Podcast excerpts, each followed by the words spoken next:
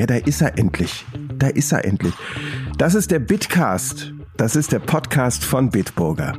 Ich bin Stefan Magenfeld und ich entführe euch ab jetzt in die wunderbare Welt des Bieres, des Pilzes, ja, von Bitburger mit ganz vielen spannenden Gästen, die ganz viel über Bier zu erzählen haben und auch drumherum. Wir reden natürlich auch in diesem Podcast mit Künstlern oder anderen Persönlichkeiten äh, aus der Bitburger Welt.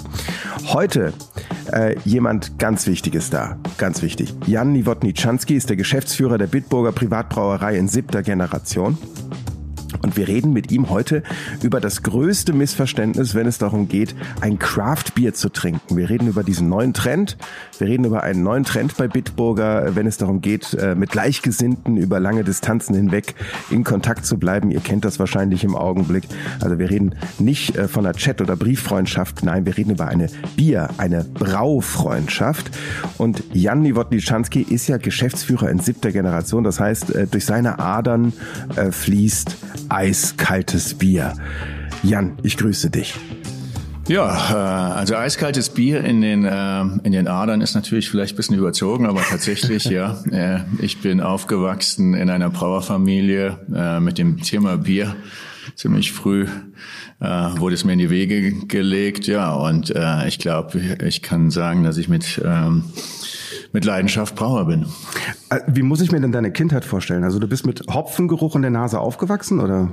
Ja, also schon so, dass wir ab und zu mal, äh, ich und meine zwei Brüder in der Brauerei natürlich waren und geschaut haben, was mein Vater oder mein Großvater so treibt. Und ähm, ja, da ist das Normalität, das Thema Bier um dich herum, ist, das gehört einfach mit zum Leben. Und abends wird über die, das Unternehmen gesprochen, über Biere gesprochen und ja, so wächst du halt auf. Ich spare mir jetzt die Frage, welches Bier du trinkst. Also ich trinke relativ viele Biere, aber natürlich freue ich mich immer wieder, äh, ein schönes ähm, Pilz einer Eifler Landbrauerei zu trinken. Ähm, äh, am besten Welchen das, jetzt sein könnte, ich habe keine Idee. Am besten das, was ich, äh, wo ich am meisten von verstehe. Aber ich trinke eigentlich schon gern viele verschiedene Bierstile. Also bei mir bleibt es nicht nur beim Pilz. Man musste in den vergangenen Jahren jetzt kein Bier-Gourmet sein, über, äh, um über einen ganz bestimmten Hype zu stolpern. Viele reden von Craft-Bieren. Das ist ja auch ein äh, Thema äh, von dir. Also gemeint sind äh, damit oft Biere äh, von unabhängigen Brauereien, die äh, sich jetzt nicht zwangsläufig an das Reinheitsgebot halten, sondern ein bisschen kreativer mit Bierrezepturen auch umgehen können. Ähm, was ist da los? Also wird uns Deutschen das normale Bier zu langweilig oder äh, wie ist diese ja, Craft-Bier-Geschichte zu erklären? Also die Craft-Bier-Geschichte kommt ja eigentlich ähm, aus, den, aus dem internationalen Geschäft. Ähm, es kommt meistens aus den Ländern, wo äh, Biere tatsächlich etwas vernachlässigt wurden, äh, wo eine Konsolidierung stattgefunden hat und die großen Brauereien im Grunde genommen ziemlich einheitliche Biere Bierstile dann auch äh, präsentiert haben. Das können wir in Deutschland ja nicht behaupten. Also wir haben ja immer noch eine enorme Biervielfalt. Von daher ist auch bei uns der Begriff Craft vielleicht nicht ganz richtig angebracht oder die Erwartungshaltung, die mit Craft verbunden ist, ähm, hängt natürlich immer davon ab, wie ist ähm, die, die Szene, wie, wie, wie ist der Wettbewerb in der Szene. Und da gibt es in Deutschland einfach noch eine unglaubliche Vielfalt. Und deswegen Craft ist ein Teil unserer Bierkultur, aber nicht die neue Bierkultur in Deutschland. Wenn ich jetzt an Craft-Biere denke, dann denke ich immer so an ganz coole Typen mit langen Bärten und ja, Holzfällerhemden. Und, und am besten noch ein Tattoo und genau. so ein bisschen Holzlöffel in der Hand. Und ich habe auf jeden Fall auch einen eigenen Bierladen Laden aufgemacht, um einfach mal zu gucken, was geht. Ja. Und ich, ich brauche vielleicht auch ein bisschen selber. Ist das so? Ist das das, was man mit Craft Beer verbinden muss? Oder kann ich auch als normaler, als normaler Biertrinker Craft Beer trinken, ja, ohne mich? Natürlich als normaler Biertrinker auch Craft trinken. Ähm, ich glaube, ähm, es, das ist nicht die Zulassungsvoraussetzung, dass du hier tatsächlich das Tattoo vorweisen kannst und ähm, hier steht, und, und, hier steht Mama. Oh, ja, oh, da sehe ich schon und ähm, und den Bart haben muss. Also das Bier schmeckt auch ohne den Bart meistens sogar vielleicht ein bisschen besser, weil der Bart vielleicht manchmal in dem Schaum drin hängen bleibt. Mhm. Also nee, Craft Beer kann auch wirklich von jedem getrunken werden. Und selber auch Craft Beer Fan? Ja, natürlich trinke ich gerne unterschiedliche Bierstile, zu denen eben auch ähm, internationale Stile gehören, die in Deutschland vielleicht weniger populär sind, ähm, die hier dann eher mehr in diese Craft-Linie rein ähm, reingesetzt werden. Ähm, aber wie gesagt, also für mich gehören äh, auch die bestehenden alten Biersorten in Deutschland, die hier existieren oder internationale Sorten gehören, genau, können genauso gut zu Craft gehören. Also Craft ist ein weiter Begriff. Ähm, da muss man ein bisschen auch vorsichtig sein. Ähm, wenn wir über das Thema Pilz sprechen, äh, Pilz war mal auch ein Craft-Bier. Äh, wenn du dich vielleicht mal so 100 Jahre zurückversetzt, können für uns alle etwas schwierig. da war ich noch sehr klein. Da warst du noch sehr klein aber äh, überleg dir mal die Zeit, wo Karl Linde noch nicht die Kälteanlage erfunden hat. Das war so 1880 ungefähr rum. Damals gab es nur obergärige Bierstile in äh, Deutschland und Pilz als ein untergäriger Bierstil war im Grunde genommen eine Revolution gewesen. Es war eigentlich damals ein Craftbier gewesen. Äh, es war eine eine Bewegung gewesen, plötzlich zu Lagerbieren, die, ähm, die wirklich ganz, ganz neu war und die erst später auch sich manifestiert hat durch die Kühlung, die dann äh, Kalinde erfunden hat. Wie würdest du dann Craft Beer äh, definieren? Also wenn man bei Wikipedia schaut, sieht man ja als allererstes, es hat so ein bisschen was mit Unabhängigkeit zu tun. Es ah, hat was ja. mit Klein zu tun. Ist das so oder? Ja gut, die Amerikaner haben äh, mussten irgendwo ähm, eine Definition äh, für den Craft Beer Stil ähm, manifestieren. Und Sie haben gesagt, es richtet sich so ein bisschen an der Größe, wobei nach der Größenbeschreibung, die Sie in Ihrer Definition haben, ist jede deutsche Brauerei eine Craftbeer-Brauerei.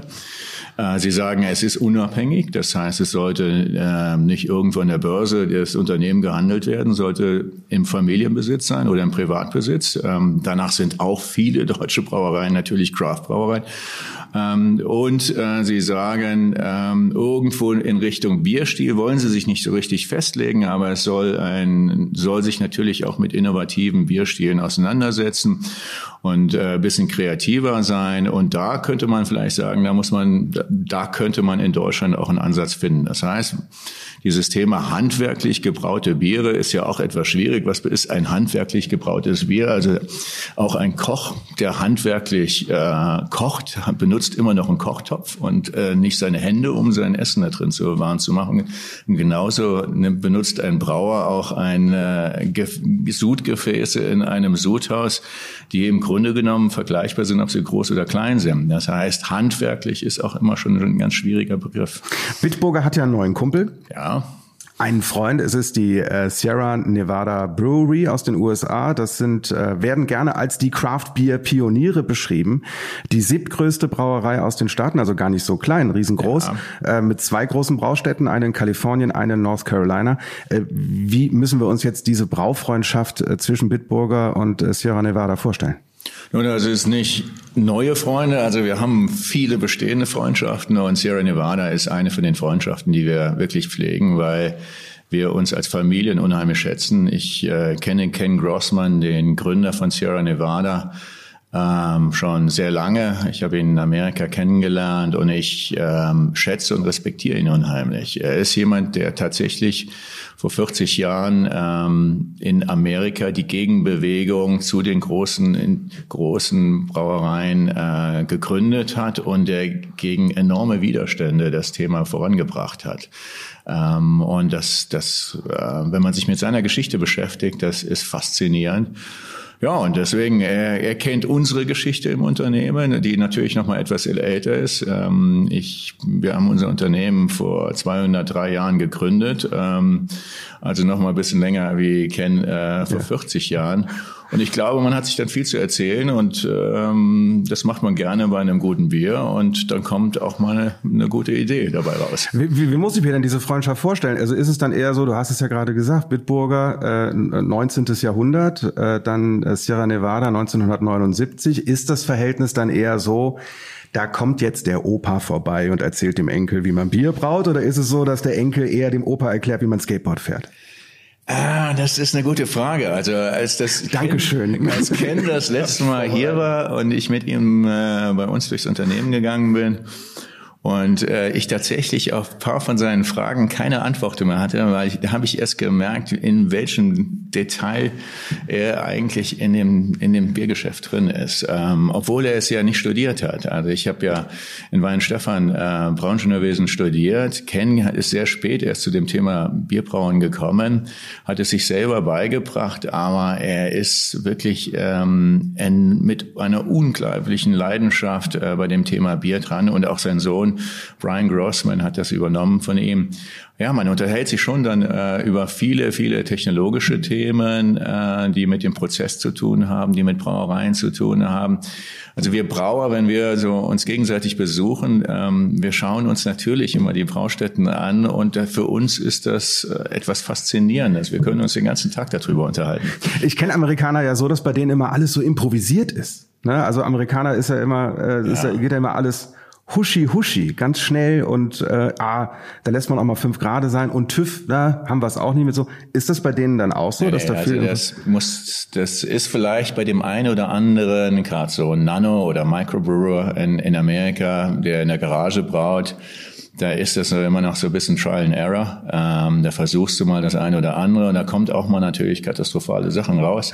Manchmal auch ganz interessante Sachen. Also deswegen ist es schon äh, ganz witzig, sich diese Brauereien anzuschauen. Aber Sierra Nevada ist ein anderes Kaliber. Also wenn man sich die neue Braustätte anschaut in äh, North Carolina, in Asheville, wo wir zusammen auch gebraut haben, das ist äh, faszinierend. Das ist äh, eine der schönsten Brauereien, die ich weltweit gesehen habe und die äh, unheimlich nachhaltig orientiert ist, die aufgebaut ist für den Besucher. Die haben pro Jahr etwa 800.000, 900.000 Besucher in dieser mhm. Brauerei. Also es ist eine Pilgerstätte für Bier Enthusiasten. Klingt fast wie so ein Disneyland. Das ist Disneyland für, für bierliebende Männer, würde ich sagen. Und Frauen natürlich auch. Dabei klingt Sierra Nevada Brewery so ein bisschen so, äh, als wenn der Familienpatriarch mit einem Schaukelstuhl auf der Veranda sitzt, einen Cowboy-Hut anhat und auf dem Grashalm rumkaut und dann sagt, hey, ja, hey, howdy, Bitburger. So ist es nicht. Also ist das schon hochprofessionell. Das ist, ähm, ja, du hast schon so eine Mischung drin. Also ähm, es, es ist wenn, wenn du in so eine Brauerei reinschaust, teilweise hast du das Gefühl, da sitzen die Schaukelstühle da. Also ähm, sie versuchen schon ihre, ihre Heritage nicht zu verneinen und äh, zelebrieren die dann auch. Äh, also die Ursprungsstätte, die ursprüngliche Brauerei in Chico, Kalifornien ist natürlich bei weitem auch nicht so sophisticated wie die, die große neue Brauerei. Ähm, und sie versuchen natürlich auch immer diese Geschichte ähm, zu erzählen, die, die sie so berühmt gemacht hat. Also wenn du Ken Grossmans Geschichte dir anhörst, das ist faszinierend. Der ist nach Deutschland gekommen, hat sich eine runtergewirtschaftete Brauerei angeschaut, hat sie zerschnitten, hat sie auf ein Schiff gepackt und äh, in Amerika hat er zuerst mal einen Schweißerkurs belebt und dann hatte sie nach zwei Jahren, hat er sie dann wieder zusammengeschweißt und sie hat auch noch funktioniert. Das ist das Beste dran. Das Sind davon noch Sachen im Betrieb? Oder? Die sind tatsächlich in seiner Chico Brauerei sind noch diese ursprünglichen ähm, äh, Sudgefäße sind noch da. Sie werden nicht mehr benutzt, aber du kannst sie schon noch anschauen. Das Ganze hatte ja auch schon so das erste Baby, ne, damals 2019. Äh, das war das äh, Festbier. Das habt ihr äh, ja. auf einem Oktoberfest, das Springtoberfest. Da habt ja. ihr das äh, quasi ausgeschenkt. Das war auch in den USA käuflich zu erwerben. Das konnten Amerikaner ja. kaufen. Ähm, wie war denn diese erste Kooperation für euch? Ja, es war die erste Kooperation, ähm, die wir mit der, mit der Marke Bitburger gemacht haben. Ähm, wir haben ja schon öfters ähm, Braufreundschaft, mit Braufreundschaften, ähm, sogenannte Collaboration, diese Kooperationsbiere entwickelt. Das sind also temporär vorhandene Biere, das musst du dir so ein bisschen vorstellen wie so ein Kunstprojekt, so, eine, so ein Happening. Das ist also, du, du triffst dich zusammen, du überlegst, du überlegst dir die Rezeptur, trinkst vielleicht auch das eine oder andere Bier dabei, ähm, überlegst irgendwie, was sind die Gene einer jeder Brauerei oder jedes Brauers und versuchst das reinzubringen und dann ähm, und dann braust es zusammen und es wird eben nur begrenzt verfügbar sein und irgendwann ist es zu Ende und dann sind nur noch die Erinnerungen da. Also wie ein, wie ein Art Happening eigentlich nur in Richtung Bier. Und das ist das Faszinierende an diesem Collaboration. Also als wir das erste Mal zusammen das in äh, Asheville gemacht haben mit der Marke Bitburger, vorher hatten wir ja schon mal mit unserer Kraftwerk-Marke, das heißt unserer Versuchsbrauerei, sehr viele solche Collaborations gemacht.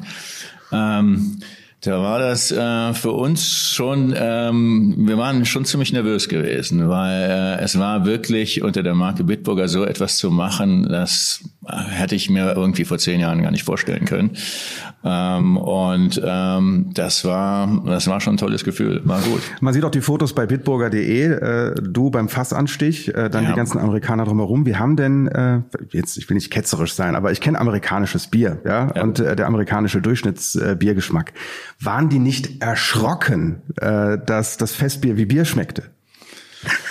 Musste Ihnen das irgendjemand erklären, was das für ein Geschmack ist? Äh, nee, ich glaube, deswegen hatte ähm, Kenya ganz bewusst dieses, diesen Bierstil gewählt, das Festbier, äh, den Festbierstil. Ähm, wenn er, als er mit uns zusammengearbeitet hat, er hatte es ja schon, jedes, dieses Festbier hat er ja schon mit anderen deutschen Brauereien auch drei Jahre, vier Jahre vorher gemacht. Ähm, und er hat ganz bewusst einen Bierstil genommen, ähm, wo die Erwartungshaltung dann eben auch von den Konsumenten in Amerika ganz klar getroffen wurde. Ähm, und für uns war es dadurch natürlich auch relativ einfach gewesen, die Rezeptur ein bisschen zu entwickeln und zu sagen, wie können wir aber nicht nur normales, in Anführungszeichen normales Festbier machen, sondern wie können wir noch so ein bisschen so einen kleinen interessanten Twist reinbringen? Äh, wo können wir den Konsumenten vielleicht noch überraschen und sagen, na ja, es schmeckt schon ein bisschen anders wie das Festbier, was ich irgendwo auf äh, irgendeinem äh, traditionellen deutschen äh, Bierfest äh, kenne. Und äh, da haben wir, glaube ich, ein ganz gutes Produkt entwickelt. Also die, den hat's gut geschmeckt? Oh, ich glaube, ähm, die Drinkability war gut. Das ist ja immer die Bezeichnung, die wir Brauer äh, nehmen, ähm, wenn wir sagen, naja, wie viel Biere trinkt denn so ein Konsument, so einer da? Äh, und es wurde genügend getrunken, habe ich das Gefühl gehabt. Das nennt man Drinkability. Das nennt man Drinkability. Das Damit ist eine Wissenschaft. Ich, wenn ich mit den Freunden Stefan, abends, wenn ich mit den Kumpels abends weggehe, dann sage ich, ah, die Drinkability. Ist das ein richtiger Satz? Die Drink, der Drinkability-Faktor ist heute bei 90 Prozent. Äh, ja, ja nee, Faktor nicht, aber tatsächlich, du wirst äh, lachen, Stefan ähm, da gibt's große Studien in den Hochschulen über das Thema Drinkability. Mhm. Ähm, und letztendlich kannst du es ganz einfach so erklären.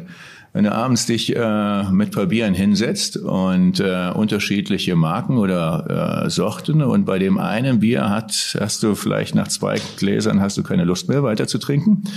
Und da sagt der Körper auch, ich habe genügend Flüssigkeit. Und bei dem anderen Bier da trinkst du vielleicht mal sechs, sieben und dann wird es irgendwann gefällig, aber du hast dann eine weitere Lust. Das ist gute Drinkability. Also auf dem Springtoberfest war die Drinkability. Drinkability im Springtoberfest war klasse. Wer hat den Amerikanern gesagt, dass du nicht aus Bayern kommst? Stille. für, die, für die kommen ja alle aus Bayern. Also gibt, ähm, ich, ich kenne kein Land, in dem so viele Oktoberfeste stattfinden. Ja, du hast tatsächlich ja. recht. Also die Erwartungshaltung war schon, dass wir auch ähm, unsere Lederhosen auspacken, die ja in der Eifel nicht unbedingt äh, zum Standard-Equipment äh, von uns gehören. Ich bin gerade hier durchgefahren, tatsächlich nicht. Ich kann das bestätigen. Ähm, also bis auf unseren Apfelchef, ähm, der tatsächlich 364 Tage im Jahr seine Lederhose anhat, ähm, weil er aus Bayern kommt, kommt und dazu steht. Ähm, nee, bei uns ist es, du siehst, ich habe gerade auch keine Ahnung. es gab ja auch einen Gegenbesuch von Sierra Nevada. es gab auch einen Gegenbesuch, ja. Äh, wie haben denn die Amerikaner auf äh, die Bitburger Braukunst reagiert? Ähm, also genau, ich glaube, genauso wie wir geflasht waren von der Brauerei, als wir nach Asheville äh, gefahren sind und einfach hin und weg von diesem ja, von dieser Disney World für Männer äh, waren. Genauso waren sie geflasht gewesen von unserer Brauerei. Also jeder hat natürlich, wir haben natürlich versucht, dass sie auch eine gute Zeit hier hatten, ähm, haben aber die Brauerei wirklich komplett rumgekrempelt und haben sie ihnen jede Ecke gezeigt. Und es war, es war eine gute Zeit. Wir hatten eine klasse, klasse Zeit hier gehabt. Wir haben zusammen gebraut, äh, hatten viel auch uns mit dem bestehenden, mit unseren Brauern unterhalten, auch mit unseren Auszubildenden, äh, die, die auch ihre Biere vorgestellt haben. Also es war eine klasse Zeit gewesen, als sie hier zurückkamen. Und die haben auch da was, was dagelassen. Ne? Das, äh, das Bier, was wir mit Ihnen zusammen hier in Deutschland gebaut haben, ähm, auch hier war die Herausforderung gewesen, dass wir uns überlegt haben, so ein bisschen etwas von den Genen von beiden Brauereien äh, in das Bier reinzubringen, in die Rezeptur reinzubringen. Und ich glaube, das äh, Resultat ist nicht schlecht. Ähm, während bei den Amerikanern natürlich der Fokus mehr auf einem traditionellen deutschen Bierstil war, also diesem Festbier, haben wir uns hier gedacht, der Fokus sollte vielleicht mehr auf dem Thema sein, was die amerikanischen Craftbrauer wirklich groß gemacht hat. Das heißt ähm, Flavorhopfen, das ist diese Aromahopfen, die vor allen Dingen natürlich in Amerika, in Yakima, Washington State äh, angebaut werden und die einem Bier so dieses tolle, fruchtige ähm, Aroma reinbringen können. Also ja, ich freue mich jetzt schon, wenn ich ja. jetzt gleich aufmache. Wir müssen, glaube ich, mal einen Schluck probieren. Ja, ich glaube auch. Ähm, was heißt das denn? Also Triple Hopped heißt äh, dreifach Hopfen drin. Ja, äh, drei verschiedene Hopfensorten so. Ja, nicht nur drei verschiedene Hopfen. Im Grunde genommen haben wir fünf verschiedene Hopfen äh, drin. Also wir haben unsere ähm, traditionellen Aromahopfen hier, äh, Aromahopfenmischung, die wir bei unserem Hopfenbauern Andreas Dick haben. Ähm, aber dann vor allen Dingen drei äh, Flavor-Hopfen, ähm, Chinook, Cascades ähm, und äh, Centennial. Das sind also klassische amerikanische Flavor-Hopfen.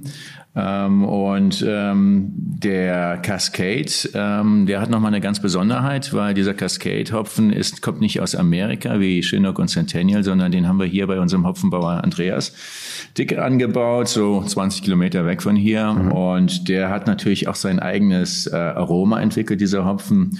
Und deswegen ist das wirklich eine spannende Geschichte hier. Aber es ist nicht nur Triple Hop wegen diesen drei Hopfen, die es wirklich besonders machen, sondern wir haben auch zu drei unterschiedlichen Zeitpunkten im Prozess haben wir gehopft, mhm. ähm, was auch ungewöhnlich ist in unserer Brauerei, wofür sie auch eigentlich gar nicht gebaut ist. Und äh, weshalb der eine oder andere Brauer, als der uns zugeschaut hat und äh, wir das eingebraut haben und mit den Hopfensäcken äh, rumgelaufen sind, der hat dann schon angefangen zu schmunzeln. Also ich könnte mir die nächsten Tage einiges anhören im Unternehmen. Mach doch mal auf. Also schön vom Mikrofon. Ah, sehr ah, das klingt das. Ja, das hat schon mal so richtig ja. frisch geklungen. So. Und der Kenner klingt, das habe ich, äh, der, der Kenner trinkt, das habe ich letztes schon bei äh, äh Andreas Dick gemerkt oder gelernt, der trinkt aus dem Glas. Ne? Ja, also gerade wenn du natürlich ein äh, Bier hast, wo du schöne Aromen hast, ähm, da da willst du auch das eigentlich ja. zuerst mal in, ins Glas schütten, willst ja. es dir anschauen und willst mal dieses Aroma in dem Glas auch aufnehmen. Ähm, du kannst es natürlich auch aus der Flasche oder aus einer Dose trinken, aber da fehlt dir dieses erste Aroma ähm, und ich glaube, das lohnt sich schon mal, mal reinzuschnuppern. Also das riecht auf jeden Fall schon. Mh. Ja. Um. Das ist also eine schöne fruchtige Note. Du hast so eine etwas grasig und dann hast du so etwas so leichte Maracuja-Note mhm. äh, von diesem Hopfen, wenn du riech, dran riechst. So fruchtige, das fruchtige ja, leicht fruchtige ja, ja. Note. Mhm. Das ist dieser Hopfen, der dieser Flavor-Hopfen, mit dem wir dann eben auch sogenannt äh, äh, trockene Hopfung im, im Kellerbereich gemacht haben, einen Dry Hoppen. Ähm, ja, und ähm, dann kommt eben eigentlich eine sehr, sehr schöner Trunk, ähm, wo der nicht so overpowering ist, wie, wie viele amerikanische, ähm, gerade so äh, obergärige Indian Pale Ales, Pale Ales. Hier ist es eigentlich, weil es ja ein Lagerbier ist, äh, auch mit unserer klassischen Hefe gebraut, äh, die wir hier in Bitburg benutzen. Mhm. Der, das heißt, es ist eigentlich, du erkennst auch derjenige, der einen Bitburger kennt, erkennt auch den Bitburger Stil hier drin, weil es die gleiche Hefe ist, aber es ist eben dieser Twist mit diesen Hopfen dran und das ist es wirklich Spannende an dem Bier. Aber das hat jetzt den Betrieb hier äh, in äh, Bitburg nicht durcheinander gebracht, dass jetzt äh, da nur noch Leute wild mit unterschiedlichen Hopfensorten durch die Gegend gelaufen sind. Also es ist tatsächlich so, wir mussten schon einigen Hopfen mussten wir dann äh, per Hand äh, in die ähm, in die verschiedenen Gefäße reinbringen. Also äh, eins der Gefäße im Sudhaus ist der sogenannte Whirlpool. Äh, da haben wir eben auch gehopft. Dafür ist er eigentlich nicht ausgelegt und deswegen musste das dann alles per Hand und da haben wir dann schon einige Säcke äh, Säcke geschleppt. Also ich habe so insgesamt, äh, ich habe heute Morgen mir nochmal äh, die, die Zahlen angeschaut. Wir hatten tatsächlich von dem Cascade haben wir da äh, etwa 2.900 Kilogramm äh, haben wir dann in Säcken da reingebracht und und Centennial so 1100 Kilogramm, da, da schleppst du schon ein bisschen dran. Und es gibt ja nichts Anstrengenderes, als wenn der Chef die ganze Zeit in der Küche rumläuft, oder? Ja, vor allen Dingen für die Brauer in, in der Schaltwachte. ähm, ich glaube, das war deren Highlight der Woche gewesen. da kommt er wieder, der Chef, er hat schon wieder, er hat schon wieder was Neues mitgebracht. Aber es ist was Gutes bei rumgekommen, ja. Und das Ganze kann man äh, online bestellen, aber das gibt's auch bei Rewe. Äh, das heißt, man kann es äh, kaufen als äh, 033 Dose, also als 033er Dose. Sehr lecker, sehr zu empfehlen. Das Schöne ist, es ist ja ein Bitburger Podcast. Wir können hier Werbung machen. Einfach so. Der eine oder andere fragt sich, wieso haben wir es in der Dose? Es ist natürlich gerade bei solchen ähm, etwas stärker gehopften Bieren äh, mit einem schönen Flavor äh, musst du dir überlegen, wie was ist das perfekte Gebinde und mhm. Dose ist für den Brauer letztendlich immer noch eigentlich ein perfektes Gebinde, weil du hast keinen Lichteinfluss, du hast keinen Sauerstoffeinfluss bei einer äh, guten Abfüllung. Es kommt eigentlich das Aroma äh, am besten raus. Aber ich würde immer noch trotzdem empfehlen, die Dose dann auch wirklich in ein Glas einzuschenken und das Aroma dann auch im Glas zu genießen. Sagt äh, Jan Niewodniczanski, Geschäftsführer der Bitburger Privatbrauerei in siebter Generation. Vielen Dank für das Gespräch. Ich habe sehr viel gelernt. Ja. Ich hoffe, ich habe auch nicht allzu dumme Fragen gestellt. Ne? Nee, es war ja nicht gar so nicht so schlecht. Es war gar nicht so schlecht gewesen. Ich glaube, du hast etwas von Bier gelernt. Ja, und, ähm, sehr gut. War, wir alle. War schön. Wohl. Also zum Wohl. Genießen wir noch mal den letzten Schluck hier. Ja, vielen Dank. Gerne. Und ich habe so das Gefühl, da werden noch ein paar Schlucke folgen. Das war die erste Folge von Bitcast. Viele weitere werden noch folgen. Jan Niewodniczanski war das im Gespräch. Das ist der Geschäftsführer der Bitburger Privatbrauerei in siebter Generation. Und ich bin schon gespannt auf die nächsten Gesprächspartner. Das wird lustig. Abonniert auf jeden Fall diesen Podcast, dann verpasst ihr auch nichts. Bis bald.